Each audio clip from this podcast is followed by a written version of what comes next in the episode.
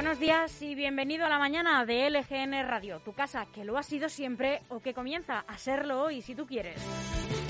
Estamos a 27 de enero de 2022, es jueves, y te hablamos en directo desde el estudio de LGN Radio en el corazón de Leganés, sonando a través de nuestra web lgnradio.com y de nuestra aplicación, que es gratuita y que puedes descargarte desde tu dispositivo iOS o Android.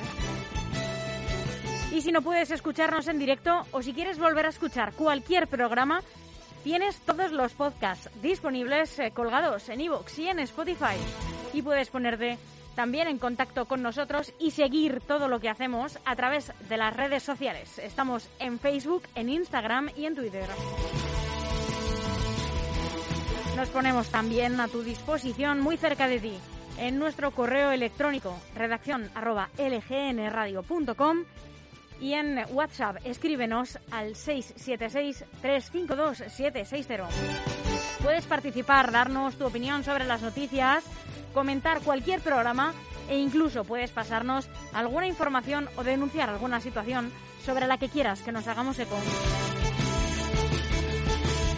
Yo soy Almudena Jiménez. Muy buenos días otra vez.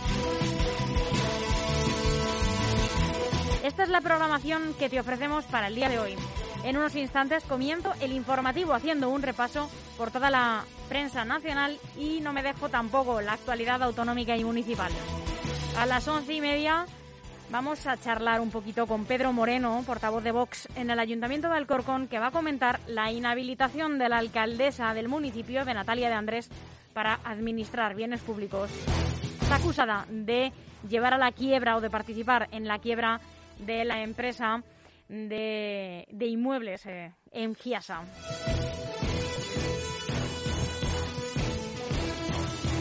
A las 12, Alberto Gasco, la contracrónica. A las doce y media llega el programa oficial de la Fundación Esfera, Muy Capaces. Y a la una de la tarde lo vas a oír. Todos los éxitos musicales sin interrupción. A las 3 de la tarde, Marisol Serrano con su programa ¿Y si me cuentas? Y a las tres y media, Amor Resiliente con Patricia Sánchez, psicóloga especializada en, terapia de pareja. A las cuatro puntuales analizamos y comentamos la última hora de la actualidad en redacción abierta. Y seguiremos con más programación hasta las seis que no puedes perderte.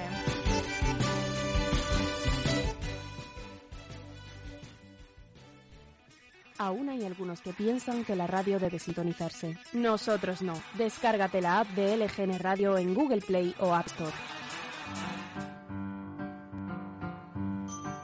Y todas estas son las noticias que ocurrieron también un día como hoy, un 27 de enero, las efemérides. En 1612, Felipe III de España otorga un privilegio real que permite celebrar festejos taurinos en cosos cerrados. Este es el origen de las corridas en las plazas de toros. En 1880, Thomas Edison obtiene la patente de la bombilla eléctrica. En 1923, el Partido Nacional Socialista de Alemania, es decir, el partido nazi, celebra en Múnich su primer congreso. 1944, el Ejército Rojo rompe el cerco de Leningrado en Rusia tras 871 días de asedio nazi. Un año más tarde, en 1945, las tropas soviéticas liberan el campo de concentración de Auschwitz en Polonia. En el año 1967 mueren los astronautas estadounidenses Gus Grissom Edward White y Roger Chaffee al incendiarse la cápsula del Apolo 1 durante un entrenamiento.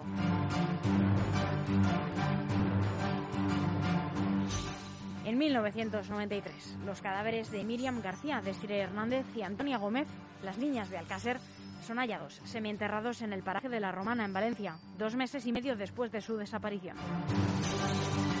Y en el año 2010, Steve Jobs, el presidente de Apple, presenta el iPad, lo que suponía un nuevo ordenador tipo tableta. En 2020, China confirma el primer muerto por coronavirus en Pekín.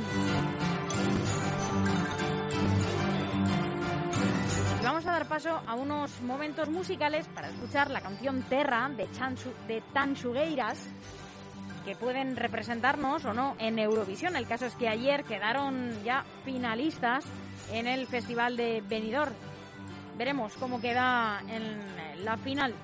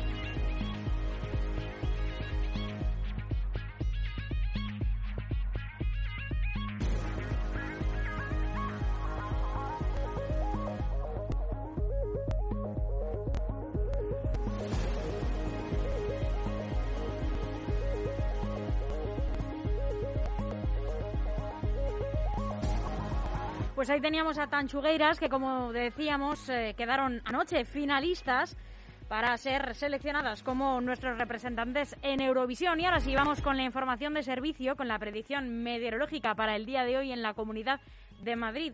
Tenemos hoy cielos poco nubosos y cielos despejados en general y temperaturas mínimas con cambios ligeros que se han situado en torno a los 0 grados. Las máximas en aumento van a alcanzar hoy los 14. Comenzamos el informativo haciendo, en primer lugar, un repaso por las noticias más destacadas en la prensa nacional de hoy. En el diario El Mundo, Estados Unidos y la OTAN responden a Rusia llamando a la diplomacia pero sin concesiones. Estados Unidos y la OTAN han respondido formalmente a las garantías de seguridad exigidas por Rusia, tendiendo la mano de la diplomacia, pero avisando de que habrá graves consecuencias para Moscú si opta por una nueva invasión a Ucrania. En medio de la escalada de tensiones por la concentración de tropas rusas en la frontera con Ucrania, Estados Unidos advierte que una incursión de Rusia supondría un riesgo de la seguridad global.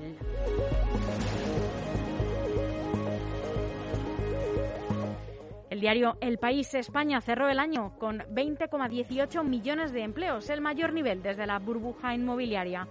En los últimos 12 meses se crearon 840.600 puestos de trabajo, la mayor cifra desde 2005 y la tasa de paro cayó al 13,33%, la más baja desde el inicio de la gran recesión en 2008.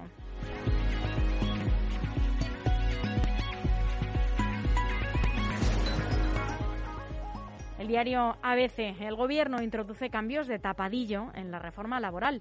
Yolanda Díaz utiliza el decreto sobre la Sareb, la Sociedad de Gestión de Activos procedentes de la reestructuración bancaria, para colar modificaciones y complica su trámite parlamentario.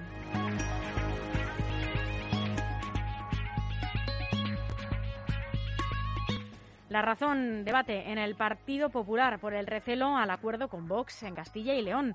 El freno en los sondeos agita la preocupación por la futura relación con Abascal. Necesita margen suficiente para imponer un gobierno en solitario.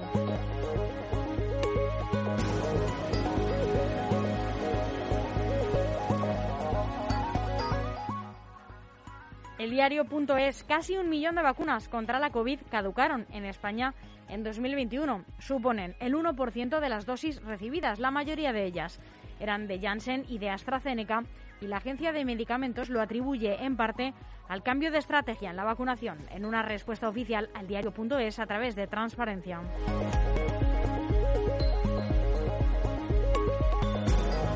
El confidencial, la Guardia Civil acusa a Iberdrola de dejar sin agua e ingresos a una región al secar un embalse.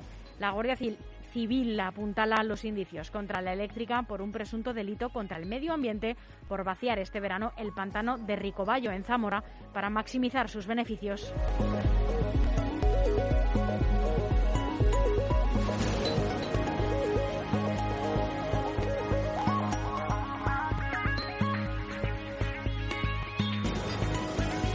Voz Populi titula sobre el varapalo a Hacienda por parte del Tribunal de la Unión Europea que anula la declaración de bienes en el extranjero. El Tribunal de Justicia de la Unión Europea tumba todo el modelo 720, con lo que Hacienda se enfrenta a devoluciones millonarias y deberá además reorganizar la legislación de control de patrimonios en el exterior.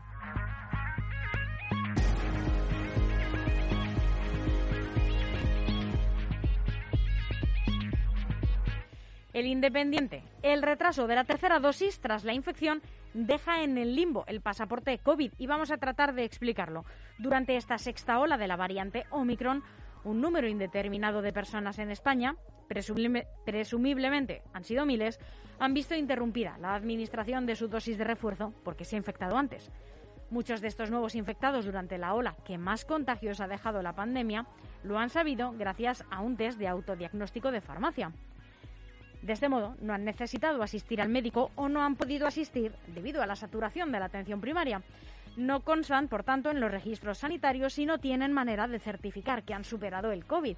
No se hicieron una PCR para comprobarlo.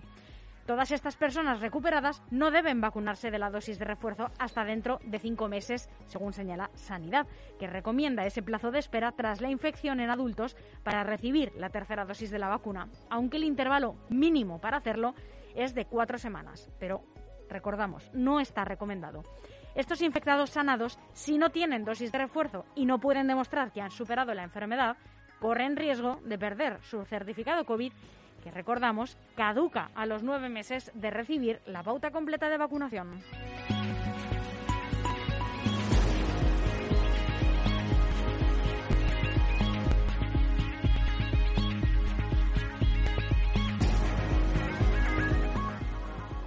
Info Libre.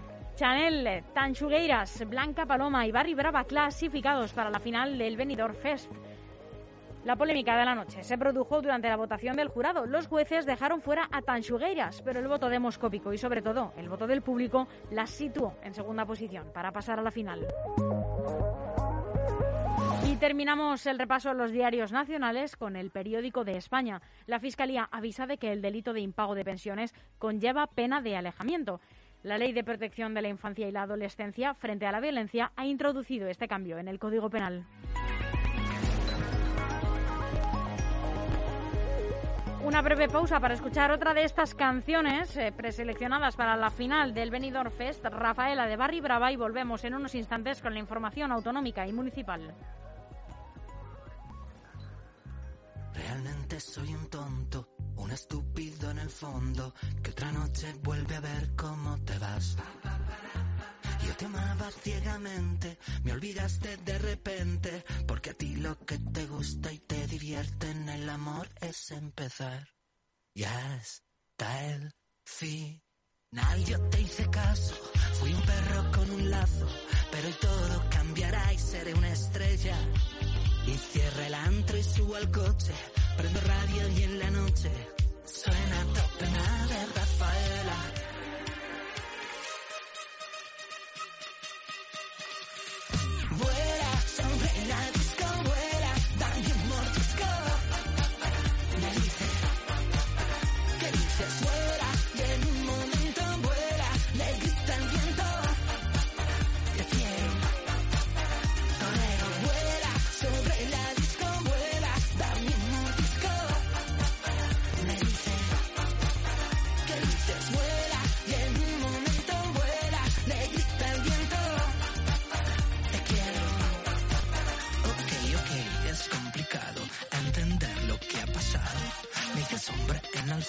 Su recuerdo grande y claro. Se peinó un poco el flequillo y me deslumbró su brillo. Me he quedado anonadado al verla bajar del auto. La vuela,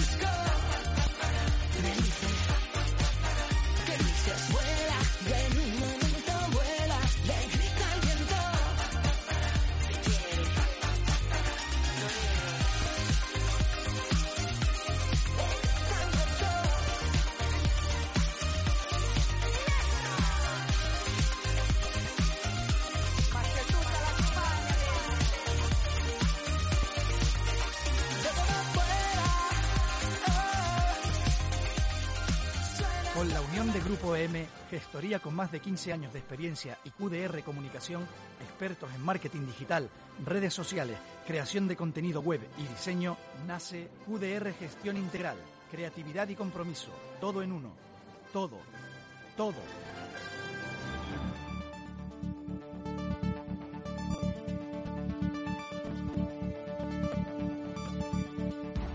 Y estas son las noticias más relevantes con las que se ha despertado hoy la Comunidad de Madrid.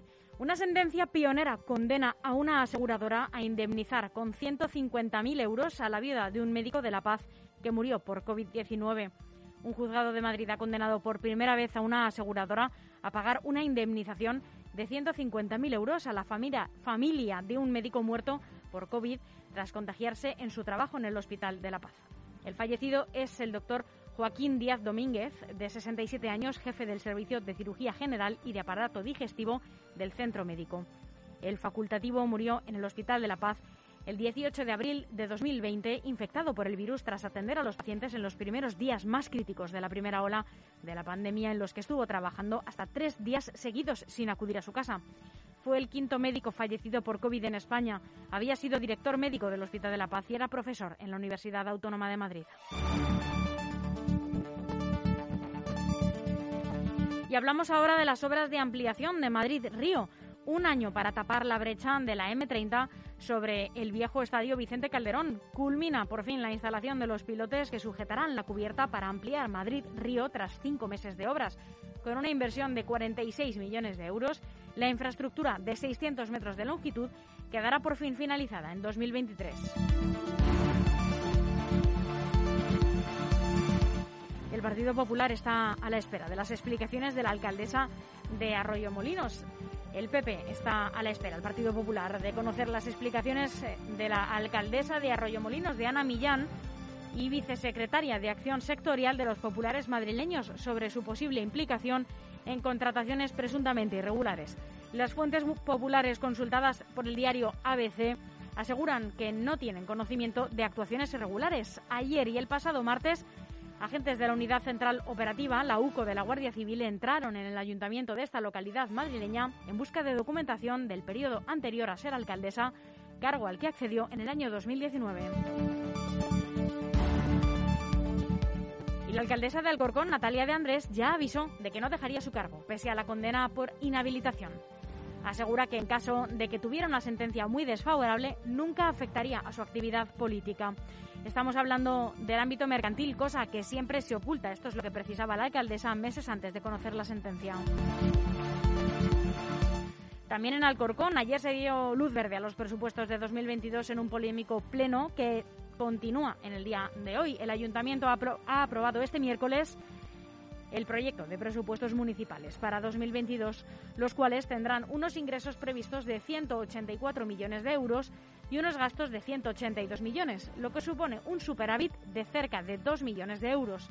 En un pleno que ha estado marcado por la reciente condena a la alcaldesa a cinco años de inhabilitación para administrar bienes ajenos por la quiebra de la empresa pública MGIASA, las cuentas han salido adelante con el apoyo de Partido Socialista y Unidas Podemos y el voto en contra de Partido Popular, Ciudadanos y Vox.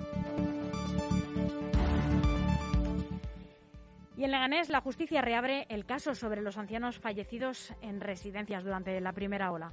La polémica en torno a los protocolos de las residencias de ancianos durante la primera ola de la pandemia continúa sin resolución.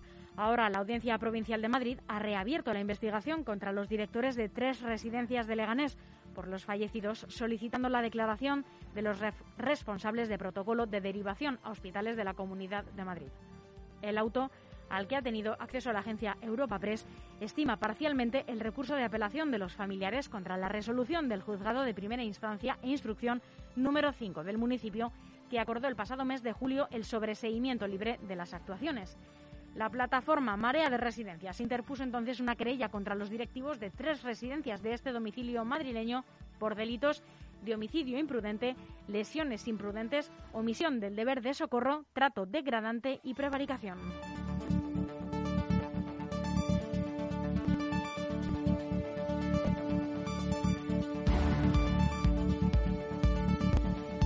Fuenlabrada terminamos este repaso a la actualidad regional. El pago aplazado de los tributos municipales implicará una rebaja del 5%.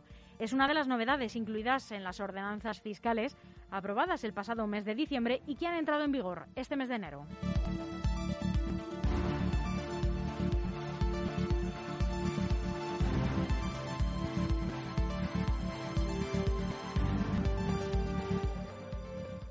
Hasta aquí este boletín informativo en nuestra web lgnradio.com y en nuestra aplicación, que ya saben que es gratuita.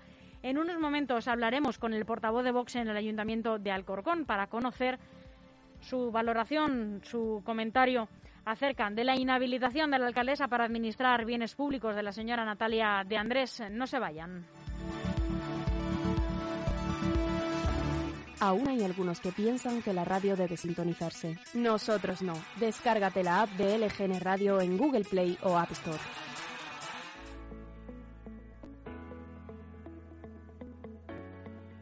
Vive en el hogar que te mereces en la próxima construcción de Grupo EM en Loeches, con 72 viviendas de altura de 1, 2 y 3 dormitorios, 1 y 2 baños, con garaje y trastero, grandes patios, y diseños modernos. Llama al 916896234 o contacta con nosotros a través del email grupoeminmobiliaria.grupoem.info o a través de la web www.grupoeminmobiliaria.com.